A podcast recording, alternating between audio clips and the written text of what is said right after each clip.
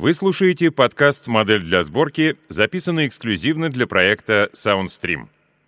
Новые подкасты «Модель для сборки» слушайте в мобильном приложении SoundStream, а также на портале www.soundstream.media.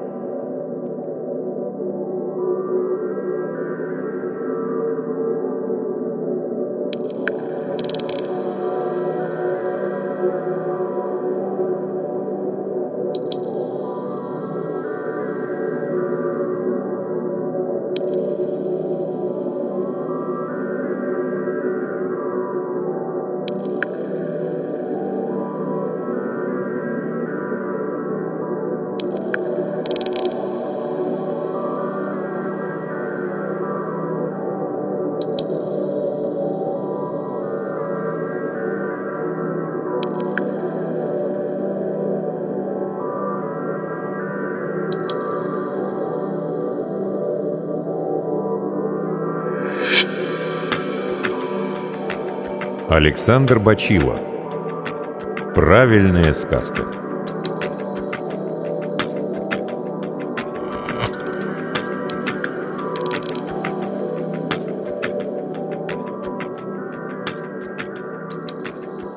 Затишье – самый паршивый признак на войне. Год живу по этому правилу. Если в степи тихо, пора смазывать салазки, и ведь ни разу она меня не обманула. Не меня одного, конечно, весь мир затаился и ждет, гадает, что еще вылезет из нашей дыры, когда-то тихого, как говорится, забытого богом и людьми провинциального Пашутина. И все-таки мы держимся.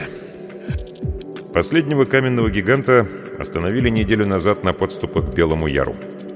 С тех пор они больше не появлялись, но вся степь от Полтакова до Красного озера теперь завалена обломками скал торчат в крифе в кость, как развалины миллионного города. К ползучим теням тоже вроде приспособились. Просто не гаси свет на ночь, и никто не задушит тебя во сне. Вот с белыми осами никак не справимся. Хотя средства защиты нашли маск-халат. На худой конец обычный докторский халат, если, конечно, сумеешь так скрючиться, чтобы целиком под него залезть. Белые они не жалят. По-родственному, что ли, относятся, черт их разберет, но все-таки спасение. — Сколько народу полегло, пока додумались. А уж скотина на фермах вся перевелась. До самого Абакана. Чего еще ждать? Чтобы реки кровью потекли. Говорят, видели уже и такое, но, возможно, врут. Народы мира, понятное дело, содрогнулись, прислали к нам своих физиков, химиков, приборов, привезли пробирок, изучают. Но в самое пекло их лезть не заставишь, и что там в Пашуте не делается, неизвестно. Из людей оттуда никто не выходил с самого дня Х. Спаслись только те, кто в отъезде был. Как вот я, например. Помню, накануне выписал мне военком командировку. Вести пятерых призывников в Красноярск на сборный пункт или, как в армии говорят, в холодильник. Это уж вечная повинность военкоматского заместителя, призывников возить. Служба хлопотная, беспокойная, но знакомая. А потому снарядился, получил билеты и Макар свой служебный номер 2873, построил ушастых, отобрал спиртное, у кого нашел, отказался от подношений со стороны родственников, чтобы, если можно, не в глухую какую часть, а поближе, погрузил личный состав в служебный пазик и в темноте уже на станцию. Через полчаса дрыхли мои ушастые в плацкартном вагоне, распятерив тайком последнюю нереквизированную грелку самогона. Пацанва, что возьмешь? Откуда им было знать, что эту грелку, по моему указанию, дед Панарин вчера еще зарядил успокоительным травяным сбором? Ничего, к утру будут как огурчики. А иначе всю ночь пробузят, другим пассажирам жизни не дадут. Страшнее призывника в вагоне только дембель. В общем, проконтролировал я отбой, да и сам прилег подремать полглаза. Колеса стучат, луна из-за шторы пробивается, веренное подразделение храпит на полках. Армейский уют. Особенно, если войны нет. Но вот с этим-то как раз и не задалось. В полночь проехали бельтеры без остановки. Тепловоз наддал в полях так, что и перестука больше не слышно. Катим, как с горы на лыжах. И вдруг... Шкрабадах! Хруст, треск, вагон подпрыгнул, орлы мои с полок посыпались. Тормоза завизжали, будто весь поезд разом закричал. Хотя, может, кто и кричал, не разберешь. Трясло и кидало, пока не встали намертво, не то еще на рельсах, не то уже поперек. Скинулись пацаны, глазами хлопают, к окошкам прилипли. Разом выветрило из голов и самогон, и травяной сбор. «Что там, товарищ капитан?» Как будто я им бог Саваоф. «Спокойно, говорю.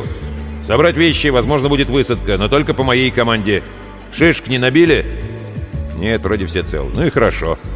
Велел им сидеть на местах, а сам к проводнице. Она в тамбуре дверь открыла, наружу выглядывает. «Что там?» – спрашиваю. «А я что, бог Саваоф?» – отвечает. «Авария какая-то. Может, корову сбили, связи с начальником нет». И снова высунулась. Я встал рядом, тоже шею тяну, пытаясь тепловоз рассмотреть. Мельтешит там что-то, не разглядеть в темноте. Трактор, что ли, на путях? Как вдруг снизу, прямо из-под колес, что-то как кинется, темное, длинное, и луна блеснула, будто по-мокрому. Клац! Возле самого уха. Я отпрянул, успел только заметить клешня, как у рака, но размером с ковш от Беларуси, живо утянулась под вагон. Ни хрена себе! Это еще что за... Поворачиваясь к проводнице, она как стояла в дверях, поручень вцепившись, так и торчит, дура. «Назад!» — кричу и за руку ее дергаю. «Убери голову!»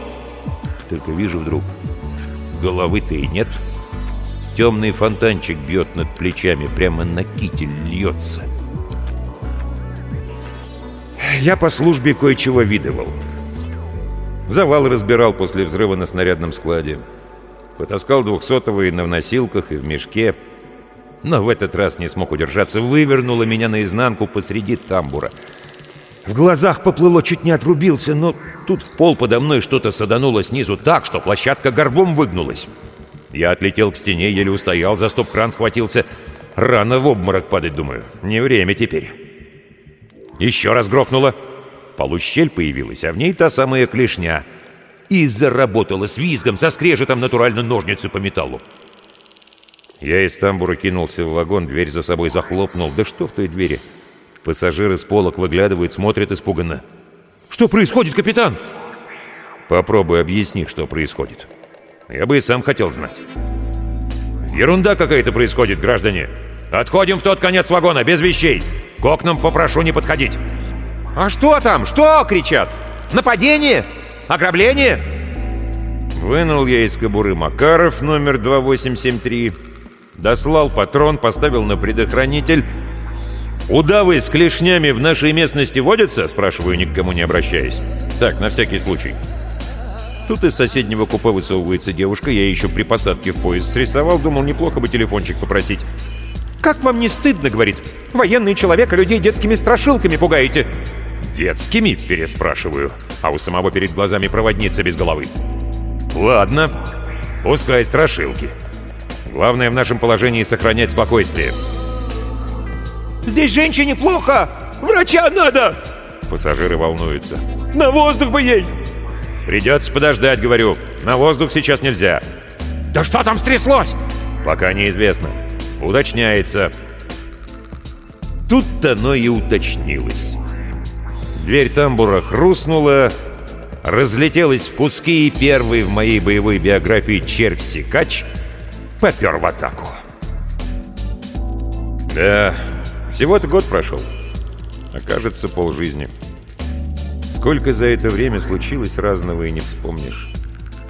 Каменные гиганты, ржавые пески, осы, холерная буря, медведка. Первый тот налет сикачей кажется теперь пустяком. А ведь спасся чудом тогда. Если бы не Маринка, та самая из соседнего купе, не видать бы мне больше города Абакана. И как это она сообразила, что Сикач только по запахам ориентируется? Распылила духов полфлакона, он и заблудился в трех перегородках. Крушит, ломает, клешней лязгает, да все мимо. Удирали потом кто как мог степью. Но на переправе через Есейку догнали нас сикачи. Из пацанов моих двое погибли. Я все патроны расстрелял, да без толку. Духи, одеколоны, дезодоранты у кого были, кончились. А твари все перли и перли со стороны родного Пашутина. Трое тогдашних призывников до сих пор со мной служат. Славка, Глеб и Баир. Зубры сержанты теперь. Истребители экзофауны, полные штаны фасону. И Маринка в нашей команде. А куда ей? Воспитательница во фронтовой полосе, прям скажем, не самая востребованная профессия. Тут нужны бойцы, и то не всякие, а такие, у кого соображалка, как у Маринки, работает. Физики на них молятся, за образцами посылают. А начальство... Ну, про начальство разговор особый. То ли с него победных рапортов требуют, то ли на пенсию не терпится, не пойму я. Казалось бы, закрепились на позициях, научились больше нечисти бить, чем ее рождается. Дай людям передышку, смену готовь. Пусть учатся салабоны, пока мы живы. Нет. Затеяли рейд прямо в пекло, в Пашутин, где даже радиосвязи не будет, глушит ее что-то.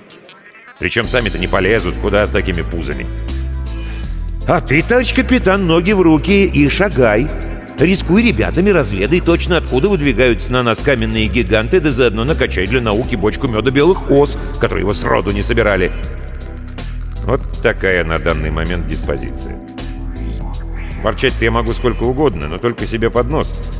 Потому как железнодорожная станция Пашутин уже не помещается целиком в угломерную сетку моего бинокля. А это значит, что мы на месте. Добрались.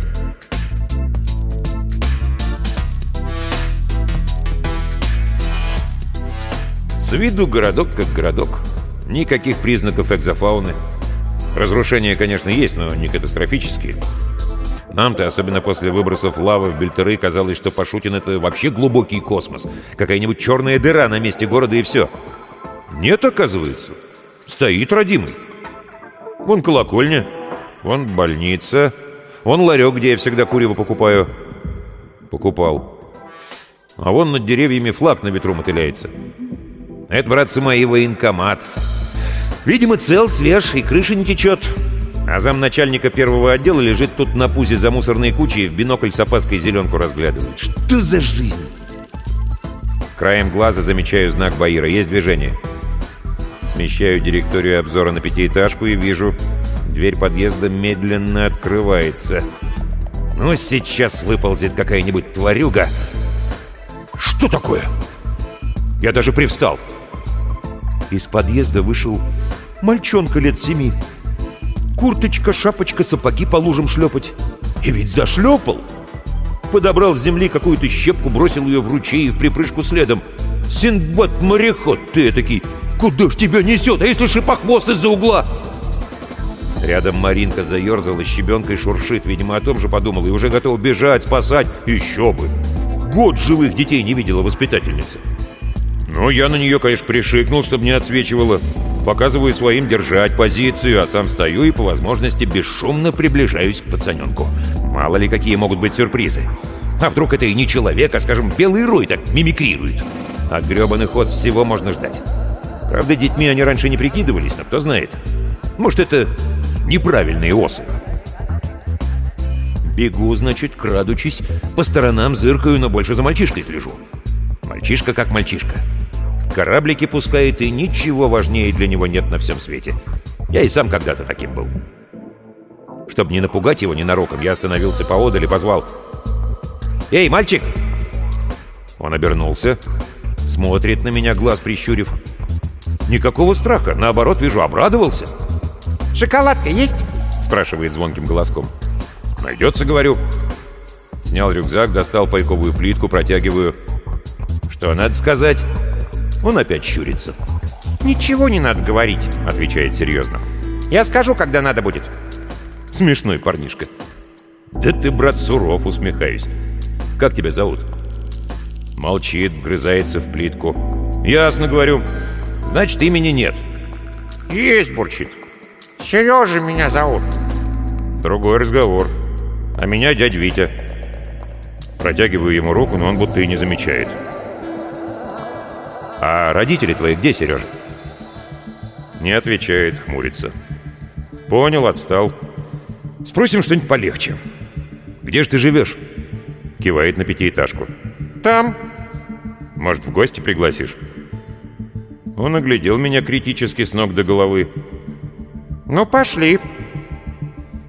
Мы зашагали обратно к пятиэтажке. «И много народу тут живет, интересуюсь». «Много. Только сейчас никого нет. А где они? Гулять ушли. Вот тебе раз, думаю. Гуляют они. Хуже места для прогулок, чем город Пашутин, на всем свете, пожалуй, не найдешь. как же вы экзофауны не боитесь? Кого? Ну, этих, знаешь, зверей. Тут разные в округе попадаются. Ага, зверей знаю. Он вдруг посмотрел на меня так испытывающе. Но ты же нас защитишь? Неуютно мне стало от этого взгляда. На слабо берет, что ли? Да уж постараюсь, говорю осторожно. А ты один пришел? И опять вопрос будто с подвохом. Что за черт? Чего я так напрягаюсь, когда с ним разговариваю? Может, потому что сроду с детьми дел не имел? Тут бы специалиста надо. Зачем же один, говорю? Со мной ребята надежные. Кстати, хочешь познакомлю тебя с одной тетенькой? Смотрит из-под лобья. Она тоже солдат? Она воспитательница. Морщится. Воспитательница. Здесь солдаты нужны.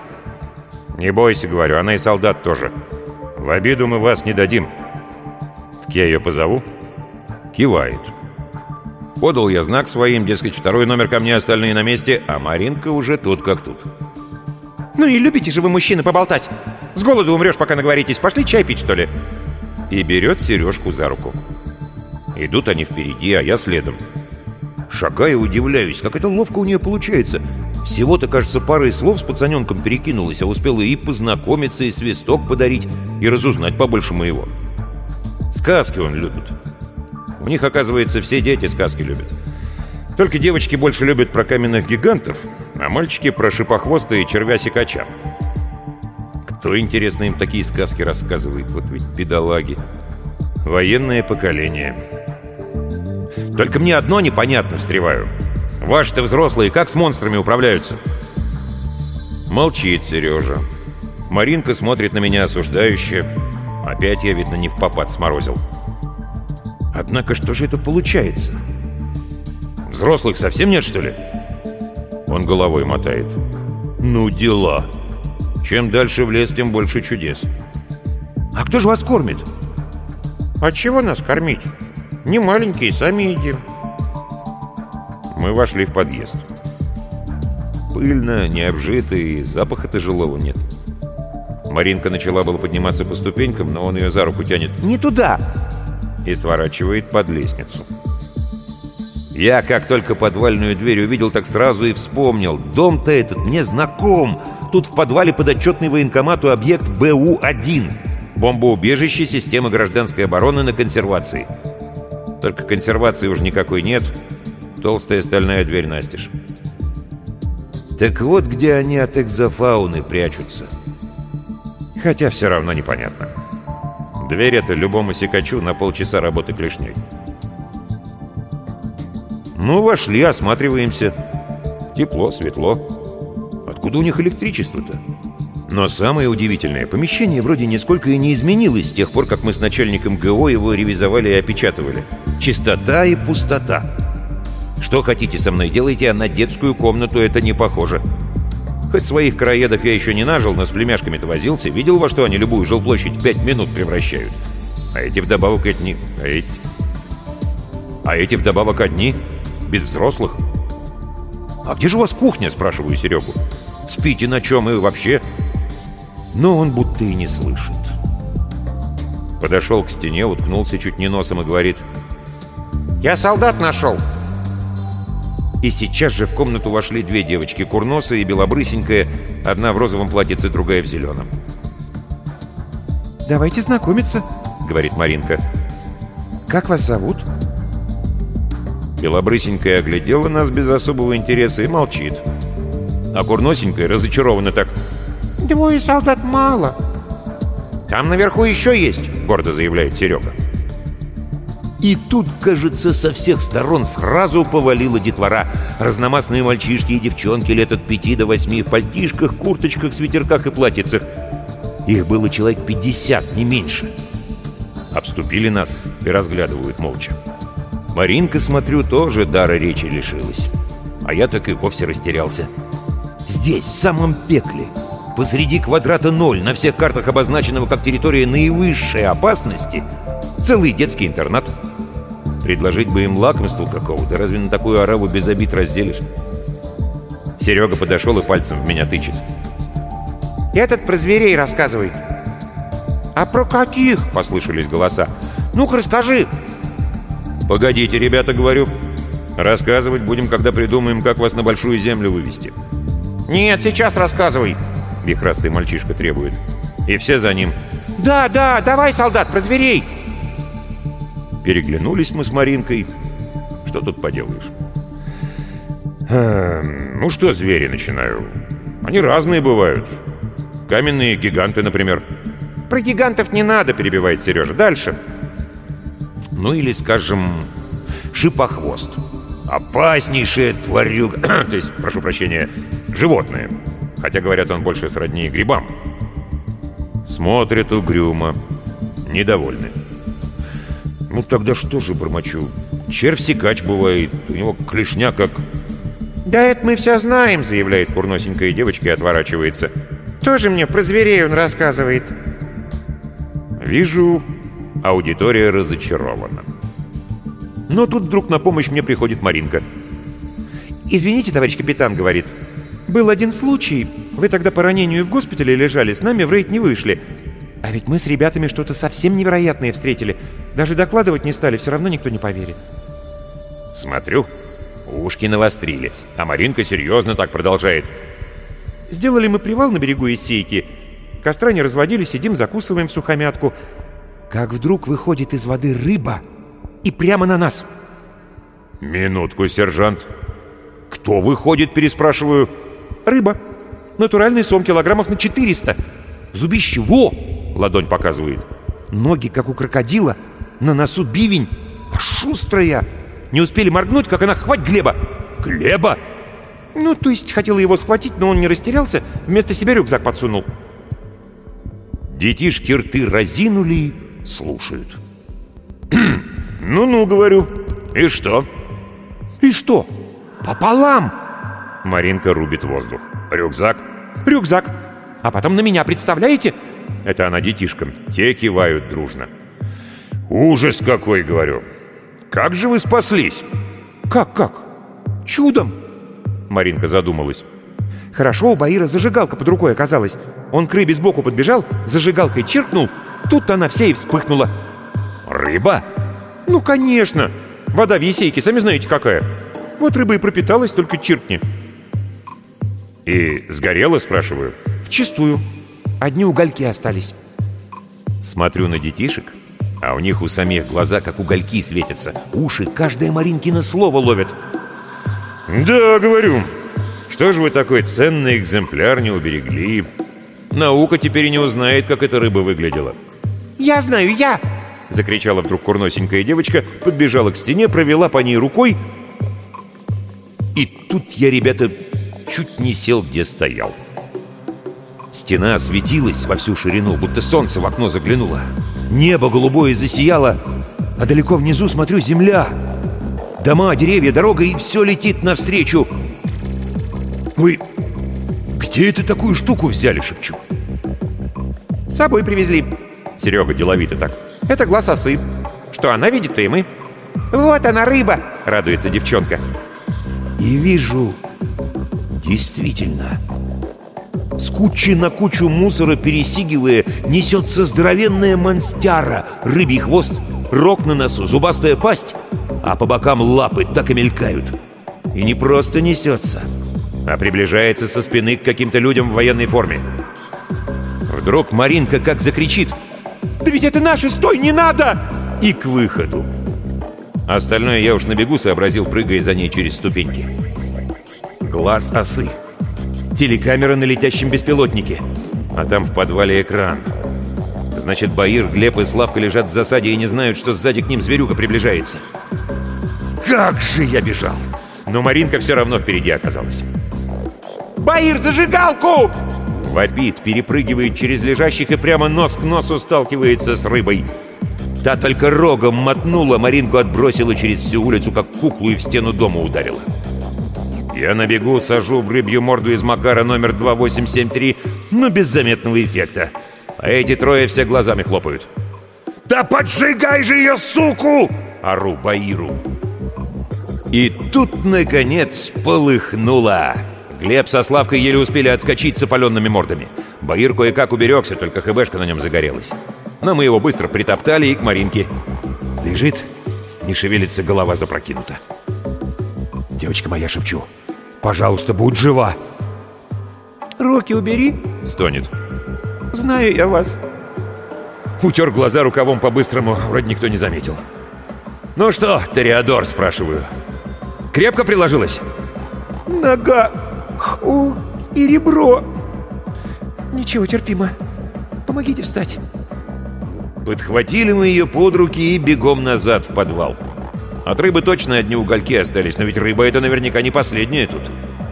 Главное, я был уверен, что ты детишкам заливаешь, так, для налаживания контакта. Баир, почему не доложили про такую экзофауну? Удивляется. Да я в первый раз такую вижу. «Ничего-то ты, командир, не понял», — тихо говорит Маринка. «Это уж точно. Ладно, разберемся. Вот и подъезд. Спускаемся по ступенькам. Стоп. Подвальная дверь закрыта.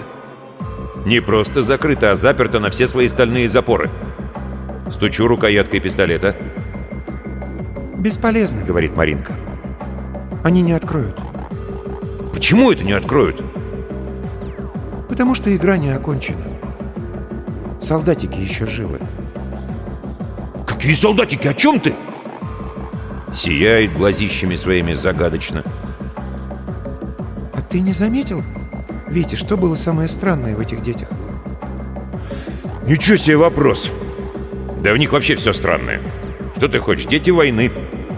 Качает головой. «Не то. Самое странное, у них не было ни одной игрушки. Ни куклы, ни медвежонка, ни самолетика. Какая бы ни была война, дети должны играть. Ну и что? Они играют в нас. Так. Этого мне только не хватало. Я послал ребят следить за обстановкой на улице, а сам присел возле Маринки. Ты только не волнуйся, говорю. У тебя просто легкая контузия, головой ударилась. Подожди, послушай. Эту рыбу я действительно придумал. Ничего такого раньше не было.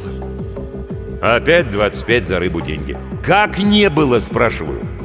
А кто ж тогда тебя рогом... Но она договорить не дает. Это они ее создали. Так же, как раньше каменных гигантов, секача, шипохвоста. Это все их игрушки. Экзофауна и солдатики. Они напускают на нас зверей и смотрят через осиный глаз, кто победит. Ни черта себе игры! Да разве может нормальный человек... Они не люди, Витя. А кто? Не знаю. Сижу я рядом с Маринкой на полу под дверью, прислонясь к железу затылком, так легче соображать. Но все равно чувствую себя таким же контуженным. Потому как начинает мне казаться, что она дело говорит. То есть, ты хочешь сказать, что вот эти мальчишки и девчонки и есть наши враги? Нет. Они хоть и не люди, но все равно дети. Просто им рассказывали плохие сказки.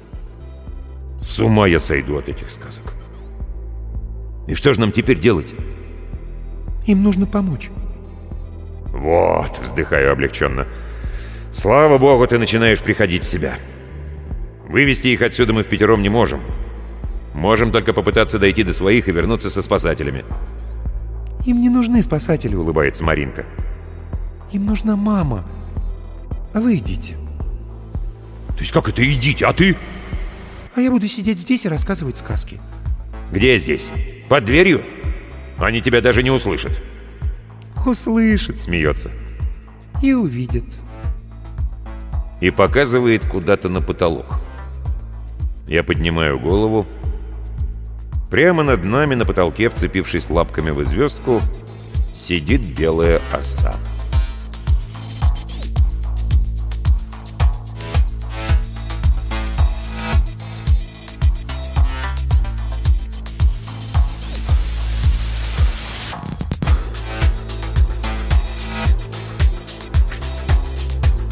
Оставался самый сложный участок перед станцией. Землю здесь будто трактором спахали. В любой момент из-за бугра может появиться клешня секача, щелкнет на обум, и ничего не успеешь сделать, сколько не поливай себя дезодорантами. «Баир! Рви первым! Славка за ним! Глеб!» Нормально прошли ребята. Теперь я. Последнему идти труднее всего. Если Сикач почувствовал сотрясение почвы, мог уже и подрыться поближе. Прыгаю с кочки на кочку, но вот наконец и стена. Можно передохнуть. Однако только присели, как совсем рядом за стеной вдруг посыпалась щебенка. «Так, ребята, похоже, у нас гости. Баллоны приготовить, толовые шашки, да, и зажигалку на всякий случай». Сам же оттягиваю затвор своего верного Макара номер 2873. Толку от него мало, но как-то мне всегда с ним спокойнее. Шорох ближе. Еще ближе. Вот сейчас появится из-за угла. Кто? Сикач? Шипохвост? А может, сразу оба?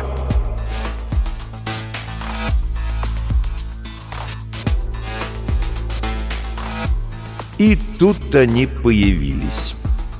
Вдвоем. Плюшевый медведь и веселый розовый поросенок. Оставляя в пыли круглые нечеловеческие следы, они бодро зашагали по дороге, распевая во все горло. Куда идем мы с пятачком? Большой-большой секрет. И не расскажем мы о нем. О нет, и нет, и нет, нет, нет.